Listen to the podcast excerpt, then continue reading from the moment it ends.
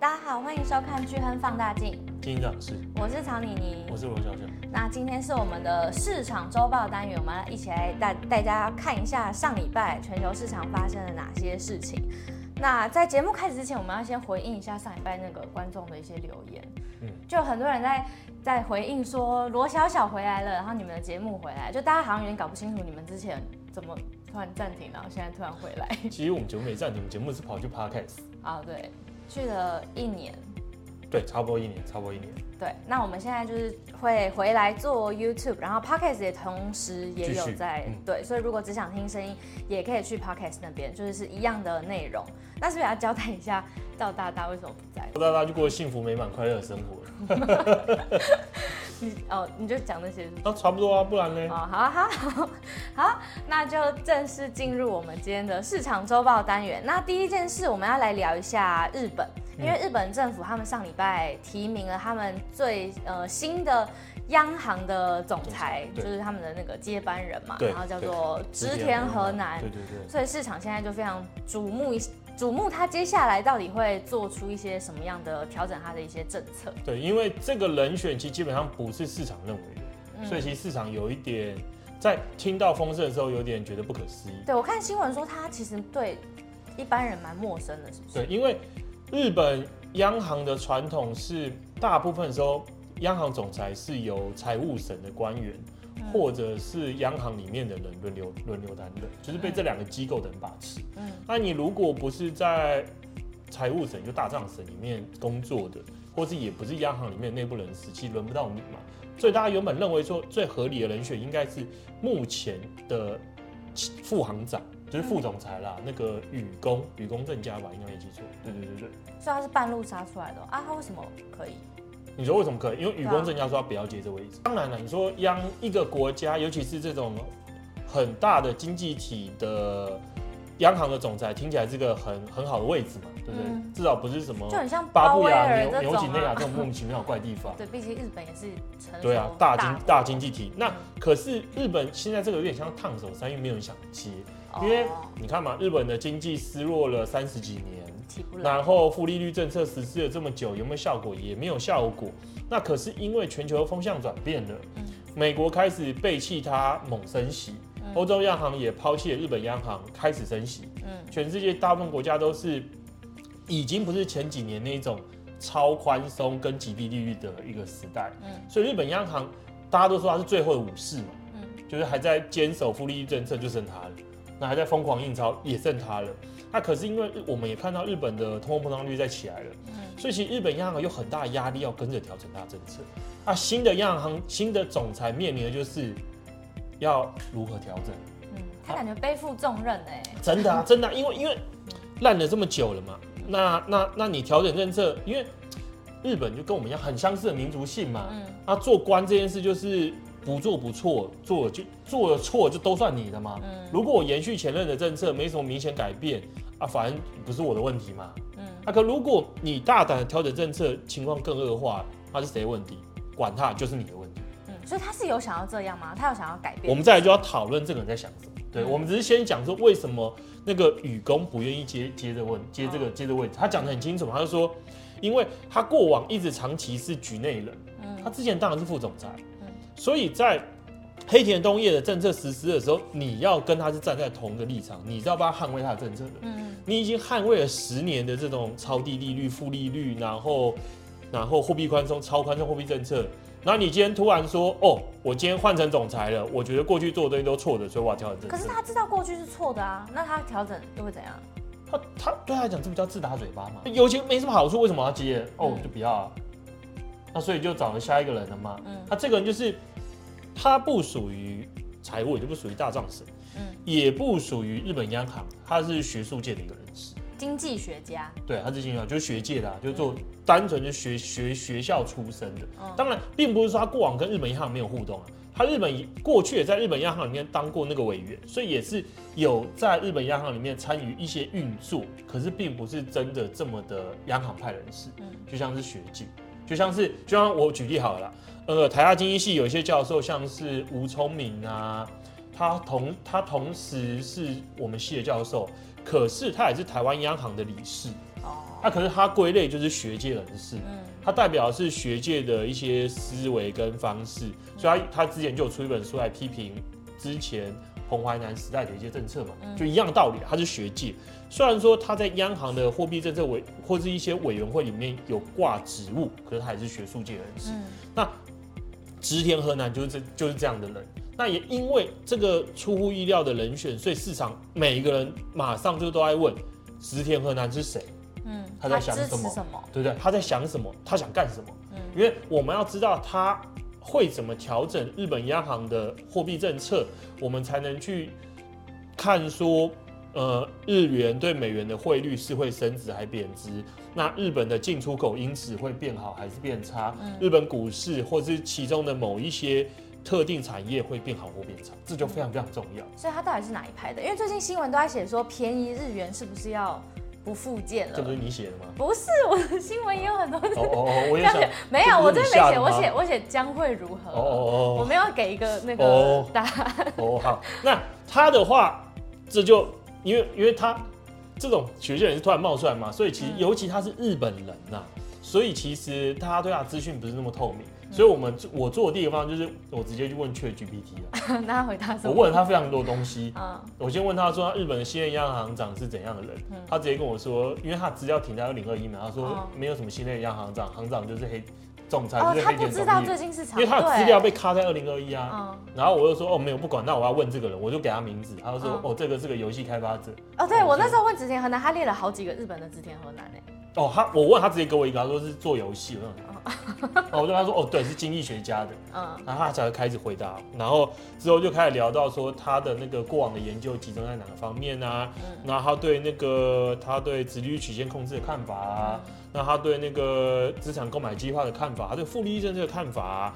然后他觉得什么时候需要调整，然后他倾向的方式是什么，反正就大概问一些嘛。所以他到底是 Q 一还是 Q T？没有，我跟你讲，问完之后你也不保证答案是对的，嗯，因为他至少我们可以在资料来源写 Chat G P T 啊，是由 Open A I 提供，我们不负任何责任。没有啦，我们还是做交叉比对啊，所以还是找了别的别的机构、别的新闻或者他过往的一些研究来做真的交叉比对，比对出来应该就是八九不离十，就是他就是他的想法。那我们先讲讲这个人。植田河南是全世界最有影响力的一个学派的一个学徒，其中一个一个人。以经济学界好了，经济学界大概分两个学派，嗯，一个是以 Milton Friedman 为首的芝加哥学派，就是传统的淡水学派，嗯，啊另外一个就是以那个 Fisher Fisher 还有一些其他人为首的那个 MIT 的咸水学派，嗯，这两个经济学派是理念想法完全不同。那 Milton 简介一下什么？对对，我先简介简介一下。那 Milton Friedman，我想呃很多人应该听过这名字，他是大师中的大师嘛。嗯。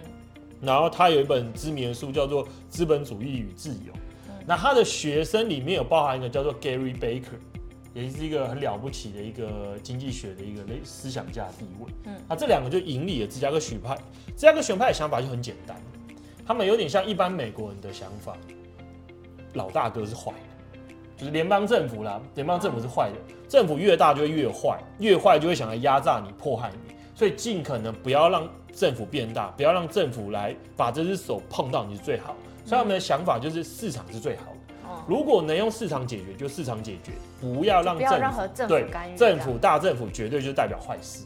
所以他们的思考理念就是以这出发。他们的学派为什么会冒出来？他们的学派就制衡在那个二次大战的时候，因为大萧条嘛。大萧条，美国经济很惨，那时候的做法就是凯恩凯因斯学派冒出嘛。嗯、凯因斯学派就是政府应该在市场失灵的时候增加政府支出，增加财政支出来弥补民间需求的不足，来刺激经济成长。嗯，这是凯因斯学派嘛。啊，因为他把我们从大萧条中拯救出来，所以凯因斯学派在在二战之后风靡了大概三十年的时间。嗯，那可到大概快一九八零年的时候，就是呃芝加哥学派冒出来嘛，他们推崇是回到。凯因斯学派之前的新古典就是市场可以自己自己运作，不需要你人来做这些事，因为经济是循环嘛，嗯，有低就有高。那市场不好的时候，它经历过时间，自然而然就会在复苏，根本不需要你人在那边动手动脚嘛，嗯，所以他们就冒出来嘛。那到后来的新的 MIT 这批人，的咸水学派，则又是为了去抗衡我们刚才提到的芝加哥学派，他们又重新强调了呃政府央行去干预的重要性。嗯、那所以这是为什么后来我们看到非常多的 QE 政策啊、极低利率政策啊，你说这是不是干预？当然是干预，是极严重的干预。尤其是日本央行做的事，他把日本的公债市场的价格发现功能完全破坏光了，他已经不只是。调整市场，让市场回到正常，它根本就是一把市场毁灭的元凶。日本几十年都在 QE，呃、欸，对。哦，那就可是他们也换了各种不同的行长，是吗？然后他们，然后每个人都都没有用，都没有用。大部分他们，他们，他们应该说，他们从一九九零年泡沫破灭之后，其实是有换过好多种不同的政策。嗯、可是主轴而言，大部分时候应该说，他们就是。刺激嘛，财政丢下，财政刺激政策丢下去，然后宽松的货币政策降息丢下去，嗯、然后丢了之后，发现哎，好像有点起色了，然后就开始升息，开始调整嘛，啊、嗯，一上去之后啪又又掉下来，然后又再回到超宽松，所以所以你不能说它一路三十几年都是用极低利率政策去度过度过这段时间，可是这段时间主旋律大部分是采行比较宽松货币政策，啊，可是实际实行三十几年下来的成效就是很明显根本没有用。那我们这时候就要回到了植田和男这个人嘛，因为我们刚才已经提了嘛，他是比较偏向，虽然说他是偏向 MIT 这边的咸水学派，就是政府要央行要去干预的，可是其实他过往的一些演讲或是他的一个研究内容，其实有提到，就是货币政策很重要，是要有效性啊，就是当然说，如果现在的情况就是一定要用 QE 或者是负利率政策或者殖利率曲线控制。来让经济回到正轨的时候，那你当然要这么做。可是同时做这些政策，你还是要衡量说这些政策的优跟缺嘛，就是它一定会有成本嘛，跟好处嘛。那你这政策的好处至少大于成本吧？嗯，就他们现在根本已经失灵了啊。对对，那如果政策不会有效，应该说不只是先不管有没有效，是成本比好处高啊？为什么要实施这些政策？所以他其实算是个比较务实的人。嗯。对，所以，所以再来就我们好奇就是，那如果是一个比较务实的人，在这个时候成为了新的央行总裁的话，他会怎么走？那这时候就照你，就是回到你刚才说嘛，那到底现在政策有没有效？嗯，如果现在政策是有效的，务实人就要继续实施嘛，对，合理的。可如果现在政策是没有效，他是一个务实的人，那当然是要调整这些政策。嗯，大家可以去听我们之前 podcast 有做一集，是在讲日本啊，有，有啦，就是因为他们不是在十二月。底的时候调整他们的那个，对，我们那那集就有讲日本这几十年他们的那个政策，对对，大家可以回去听。好，你继续。对，那回到啊，我们再好奇一点，就是到底这政策有没有效嘛？嗯，那我们直接是只看从日本央行实施负利率以来到二零二二年这段期间。日本的各项主要经济数据跟美国跟欧洲相比的比较，嗯，如果是有效的话，那这那在很多面向应该是要呈现出好的情况。像我们看几个，我们先跟大家说，我们看经济增长率嘛，然后平均每年的复合的消费者物价年增率，然后货币货币 M two 的货币供给年增率，嗯，然后贷款的年增率，我们还看了什么？还看了我刚看了哦，还看薪资年增率，嗯，这几个我觉得是一个央行会看的比较重要的几个面向。那这几个在同样这段时间里面，日本都是差到一个离谱，就是跟美国、欧美比起来，对，印出去的钱不知道去了哪里了。他的他这段时间印了很多钱出去嘛，贷款没有增加，嗯，他贷款没增加，物价也没什么增加，薪资也没什么增加，经济率也非常差，就完全停滞。所以，所以就是说，你印给我这么多钱出去，可看起来好像把，看不到效果，嗯。那如果看不到效果，那你你还指望说一模一样的政策会在未来在十四十年会有效吗？我觉得这是一个有理智人都不会相信会有效的，所以，所以我们认为说，他去调整政策的几率是很高。那只是说，日本银行现在是负利率加上殖利率曲线控制嘛，那他可能会从哪些入手？我们觉得啦，因为黑田东彦已经在他任期的尾声，帮下一任的总裁开了一个门，因为他已经先调整殖利率曲线控制的范围了嘛。嗯。他已经先做这件事，所以这件事你继续延续下去做，对市场带来的冲击就不会这么的巨大。所以我们认为说，他首先会调整的是殖利率曲线控制的范围。那至于为什么要调整殖利率曲线控制的范围，也很简单，因为我们刚才提到了，日本央行的这种干预政策，让日本的公债市场其实已经失灵了。嗯，它根本没办法去发现价格。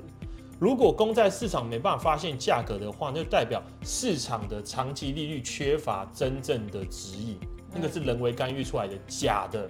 那如果无风险利率基准的十年公债值利率是假的，所有资产的定价都会跟着混乱。嗯，这就导致日本的一切乱七八糟。所以我们认为说，如果要做第一件，就是至少想要把长期的公债市场回归，让交由市场运作，嗯，让市场能有价格发现的功能。所以我们认为说，他应该会调整这件事。那我们，那当然最快的话，他预计是大概四月会开始接嘛，所以我觉得应该大概年中左右的时候有机会把这个把这东西。但你觉得他真的会这样做吗？就他会不会背负着很多？就是支持我觉得宽松的大佬，这取决于几件事情，必须必须跟大家解释清楚的是，我们刚才提到，就是他要这么做的原因是一个，是因为目前的日本的十年公债殖利率很明显是被扭曲的，就是因为央行把它限制在零到零点五 percent 的范围内嘛，你不能超过零点五嘛，那就算市场实际目前的资金所决定的价格应该是一或是二。可是我就人为干预购债方式，把压在零点五，这个是假的，这、是破坏市场运作。嗯，那那这个事情，这种事情的话，会什么都会决定说它到底该不该调整。就是那市场目前决出出来的实际的真实的利率，跟它的零点五到底是谁高谁低嘛？因为假设啊，假设说市场的共识的利率现在不是一或二，是降到零点二、零点三，那它其实就不需要放松了。嗯，因为代表说现有的那个殖利率曲线控制的范围。就是合理的，可如果这差距越大，就会给他更大的去放松压力。那再下一个，所以下一个问题就是，那市场真正比较合理的日本实验企业公债值利率大概是多少？这就是下一个合理的问题嘛。嗯，那这个东西的话，可以呃，大概可以丢过几个丢几个变数去解释它。我们找到其实参考两个，一个是美国的十年公债值利率，嗯，一个就是日本的核心通货膨胀率。讲白一点。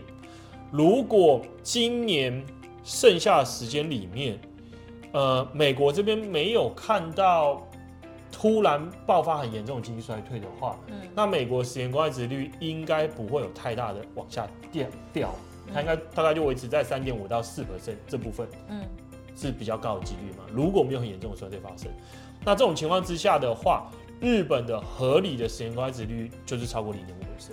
所以这个时候，日本央行就有必要去修改它的殖利率曲线控制范围。但现在不是很明显，就是很有必要的吗？对，所以所以我说，日本央行现在就是就是关注一件事是，到底今年剩下时间里面，美国会不会突然爆发严重经济衰退？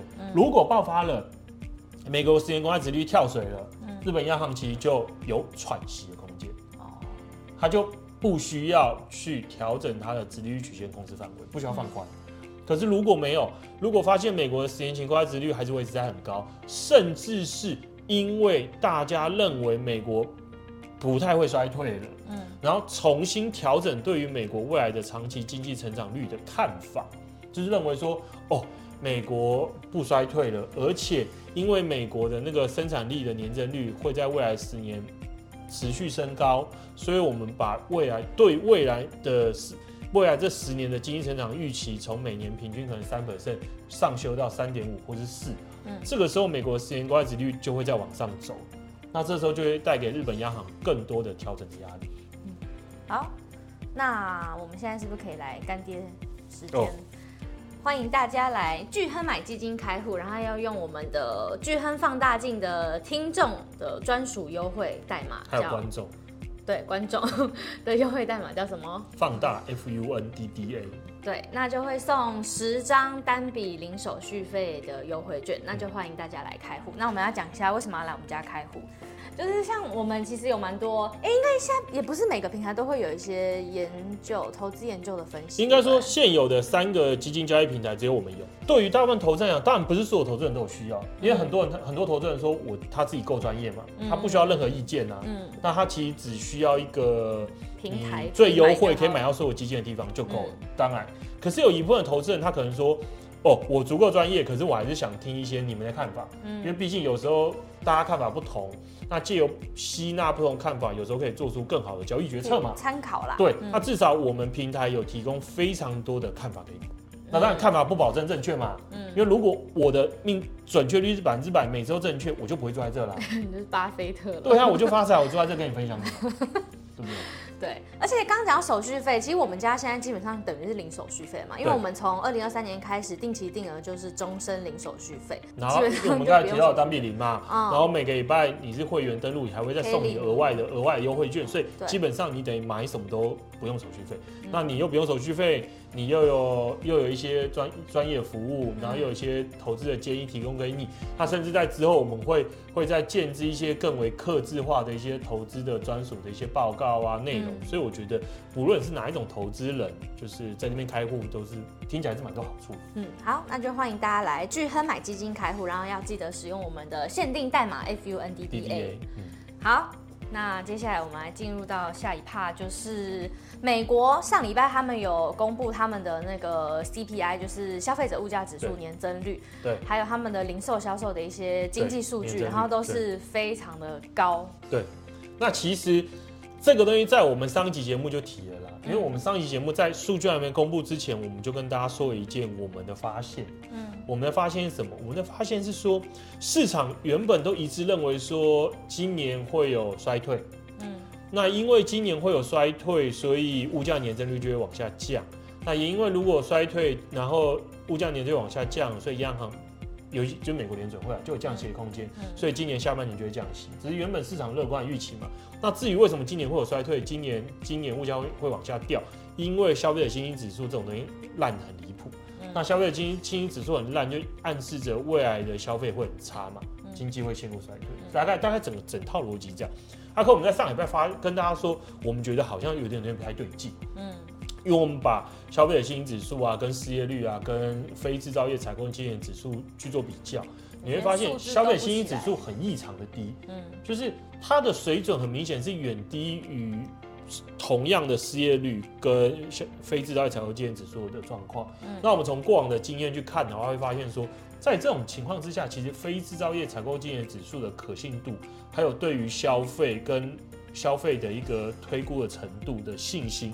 是高于消费者信心指数的，嗯，所以我们认为说目前消费的信心指数是假象，嗯，所以我们会在近期看到很多远比预期来的好的，不管是劳动市场或者是消费数据。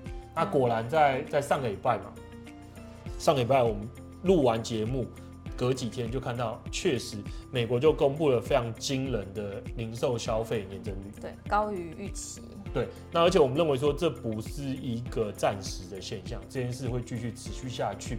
那至于为什么？为什么就是很简单，就是因为我记得很久之前在有一集你问过一个问题嘛，你问说美国劳动市场这么差，为什么看新闻有一堆裁员？那为什么我们看到的新增非农还是这么的强劲？对啊，因为所有都说大公司裁员，像之前什么迪士尼裁七千，然后各种各种公司科技业啊，对这件事情问过我嘛？那时候我跟你解释，因为因为。就是媒体爆出来的东西给了一个很很偏颇的概念，因为大家看好像好好好多公司大大科技公司在裁员，可是其实大家要想一想，整个美国科技业占美国就业人口其实影响极低啊，几个 percent 而已。嗯，而且还有一个最大的关键是，先讲几个，第一个第一个是那个什么。科技业其实跟跟像零售销售这种裁员有点不太一样，是零售销售业如果开始裁员，代表什么？代表是他们真的认为未来的销售数字很烂。嗯，像是沃尔玛如果开始大大举把员工 fire 掉，把一些把一些购物中心关掉，为什么？因为他觉得销售会不好啊，所以我要、嗯、我要节省钱来过寒冬嘛。嗯，可是科技公司不同，现在这几个月为什么美国这些科技公司在裁员，并不是。来自于说真的预期未来市场会多差，而是因为股东的压力，股价急跌嘛。股价急跌原因是什么？是因为联总会去年快速升息嘛。嗯。联总会快速升息，然后股价大跌，之前的泡泡被戳破了。它被戳破了，这些公司因为为了跟股东交代，它要提振股价嘛。嗯。提振股价最好方式什么？减控制成本。这并不是因为预期未来会。这是一个，还有另外一个是因为之前疫情的时候人力过分扩增。哦。过分增加太多人力，所以这两者，那你说这两者近期的调整是否等于暗示他们认为金价衰退？我觉得不能画上等号。它其实这只是修正一下而已嘛。就你说你说是股价还是就是 fire 人的这件事？人这件事，裁员这件事持续进行。可是就像我们刚才提的，科技产业其实影响没那么大。那这是第一个，还有第二个是因为。科技产业是属于比较高薪的行业嘛，嗯，然后另外更广大服务业的薪水比较低了。那我们认为说，真正该关注的会是偏向服务业的这群人有没有开始被大幅裁员？为什么？因为，呃，高薪人跟低薪人的差异就是，每多赚一些钱的时候，低薪的人的边际消费倾向比较高，他会把多赚的钱全部拿去消费掉，嗯，因为薪水比较少嘛。那你说？你说巴菲特他就算一年多赚一亿美金，你觉得你觉得他会多花多少钱？嗯，可能更是零啊。对他来讲，他根本不缺钱，他原本的消费行为影响不会这么大。对，所以所以如果要真的透过劳动市场，然后冲击到整个经济跟消费的，一定是比较薪水比较少的这群人。嗯，那所以我们后我我我后来仔细看一下，美国薪水比较少的这群人，他们的样貌是什么？他们大概大概就是几个产业嘛。呃，公共公共运输，嗯，然后零售销售，嗯，然后那个什么，呃、欸，那个饭店、饭店旅游、餐旅、餐旅休闲这些，嗯，这些就是雇了很多人，然后然后平均时薪比较低的一个行业。那这几个行业，如果我们去看一下他们目前的职位空缺情况，还是非常厉害，还是很高。如果要满足他们所有。公布出来需要空缺的职位的话，美国目前失业人数里面的超过五成全部都在做这些工作。哦，这根本就不可能的事，这是历史上最高数字。嗯，因为并不是每个，实际上是假设你今天是在 Google 工作，你是写程式，嗯，你今天被老板 fire 了，然后你会因此去去那个什么 Denny's 餐厅工作吗？不可能嘛，嗯，你不可能从一个年薪三四十万美金的工作好去做端盘子的嘛。不可能嘛？所以，所以，所以，所以我们认为说，这个广大的服务业这这一块的需求还是很难被满足，所以它的薪资年增率还维持在很高。那这时候我们就回到了嘛，因为大家大家都知道，就是，诶，通常如果经济要被影响，就是就是几个，一个就是我被 fire 了，我没工作了，嗯，我没工作了，我付不出车贷，付不出房贷，所以一切都没了，然后信用卡贷款也还不出来了。啊，当然消费就崩塌了嘛，银行也被冲击嘛，银行的债务变变烂账嘛。那那这个时候，可如果这你再想一想，那高薪跟低薪的人谁比较容易因发生这件事？一定是比较低薪的嘛。嗯，因为因为低薪人他的储蓄也比较少，他在银行的钱比较少嘛。对，你说那一个一一年赚四五十万的工程师，他暂时被 fire 掉，然后还拿、啊、还拿六七个月的那个裁员的那个薪资补贴、之前费，资遣费，他有可能马上。付不出房贷，嗯，付不出车贷，付不出卡费吗？很难啦。对啊，可是如果今天是一个在餐厅端盘子的人，他被老板说你被 fire 了，他真的下一个月就付不出来了。对，所以我们才说，只要这广大服务业的需劳动需求还是这么的强劲，嗯，我们认为说美国经济就很难衰退了。嗯，啊，这也是为什么美国的消费还是会维持在我们认为在未来几个月还是会持续优于大家预期的原因就在这。嗯。那也因为这些事的发生，这些数据的公布，所以市场开始被迫调整对于今年的降息看法。原本市场一致啊，到到一月底之前都还是认为说，年终之后就会开始降息。嗯，这是原本市场看法。在经济数据陆陆续续公布之后，这个数字已经从六月被推迟到大概九月之后，嗯，已经变成第四季才有可能会降息。那原本预期升息的顶部也因此可以被往上调了。那如果未来几个月数据就像我们刚才说的，还是这么强劲，我认为还会进一步被调整，因为今年根本就很难降息。嗯嗯，所以近期股市非常强的原因，也是因为就是原本大家认为市场下半年可能就会开始转向，开始降息。对啊，因为大家想法就很简单嘛。去年为什么股市很惨？因为联总会升息嘛。嗯。那如果今年联总会不升息，还降了息，那是否就会开始反弹，表现很好？这就是。很简单的一种思维方式，可这个思维方式很明显是大错特错。嗯。那我们可以来进入我们的第三 part。对，第三 part 的话，我就是把第一跟第二两个同整起来，因为因为我们刚才大概讲了几件事嘛，一个是日本，嗯，一个是美国。那其实今年美国股市表现很强，原因一个是像我们刚才提的，因为原本市场认为说下半年会降息，嗯，痛苦之路结束，嗯，那资金又可以重新回到资金派对的情况之下，股市当然表现很好嘛，这是第一个。第二个就是。其实大家应该记得，这几个月其实联总会其实持续在缩减资产负债表，嗯，它资产负债表在缩缩变小，所以照理来讲，市场上的钱是要被抽走。可为什么股市表现还是很强？因为日本央行还在疯狂印钞票。那日本央行为什么疯狂印钞票？因为日本央行为了干预它的公债市场。因为我们刚才提到了嘛，它一个是干预公债市场，还有一个是为了拯救它的日元。嗯，他为了捍卫这两者，他的做法就很简单，就是呃，假设市场现在一致看空日本的公债殖利率，就是日认为日本的十年公债殖率会冲破零点五来到一的话，那日本央行就必须要进场去捍卫、去干预嘛，他要把一压回零点五，甚至是比零点五更低，可能压到零点四五、零点四一，他这时候做的就是买进，嗯，因为债券殖利率下跌，代表价格上升嘛，所以等于说它要推升公债价格。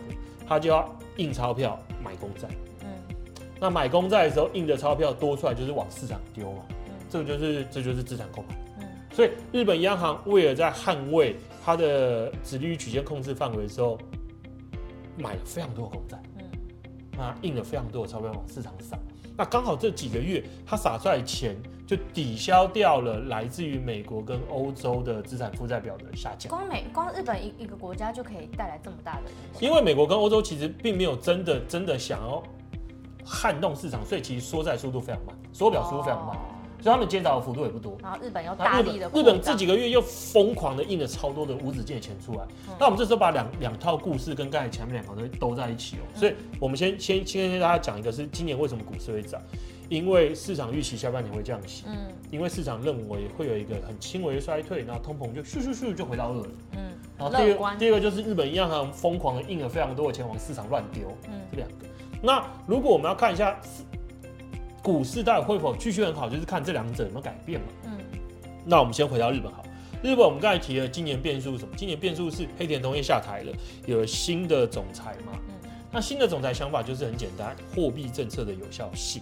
嗯，那我们刚才提了，如果美国不衰退，他就要放松他的那个直利率曲线控制范围。嗯，你这时候想一想，如果他让市场开始主导日本公债，就是让日本公债价格是由市场决定，不是日本政府决定的话，那还需不需要干预？不需要啦，因为你都放市场决定，你要干预什么？不干预，日本政府还需不需要买很多日本十年公债公债？不需要。日本政府不买很多十年公，日本很多十年公债，日本政府就日本央行就没有疯狂印钞，所以过去几个月疯狂印钞利多没了，很有可能会没了，这是第一点。第二点就是我们刚才提的，市场原本预期美国会轻微衰退，然后转向，然后下半年降息嘛。嗯，这件事也跟跟刚才跟大家解释了，我们前一集就跟你说，我们认为目前市场看法是错的，嗯，市场看的数字错了，那美国关注的失业的人群也错了，正正正是你真的该干脆该关注的这群人还过得非常的好，嗯，他有找不完的工作可以做。嗯我今天不去 Denny's 端盘子，我明天可以去 Friday 端盘子。嗯，你还要加四%钱给我，不然我我不帮你端盘子。嗯，这种情况下，车贷、房贷怎么可能会包括？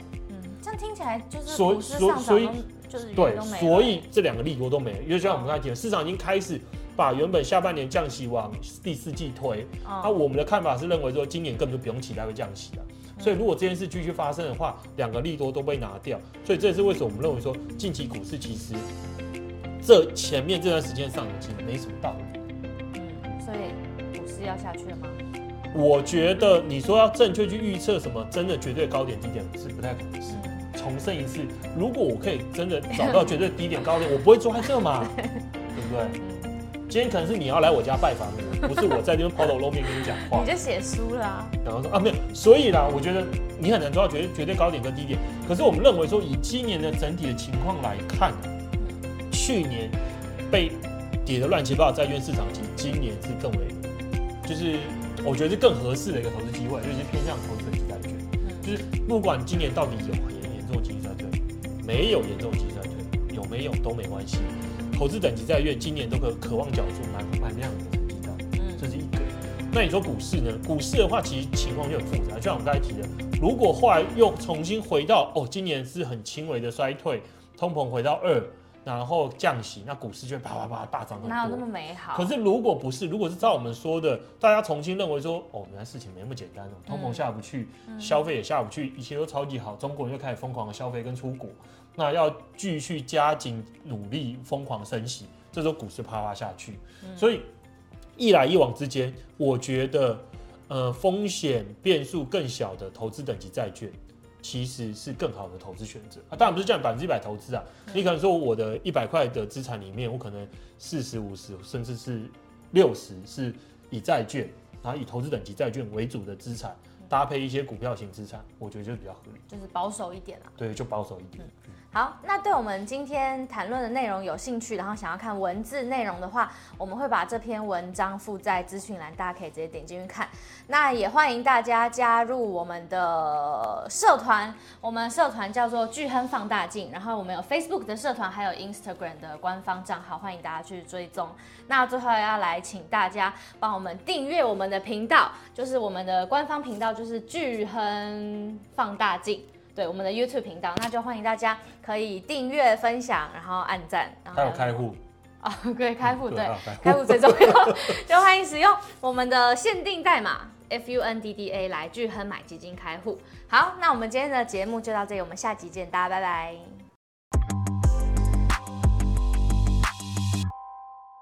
投资一定有风险，基金投资有赚有赔，申购前应详阅公开说明书或投资人须知。本公司经主管机关核准执照字号为一一零金管投顾新字第零零八号。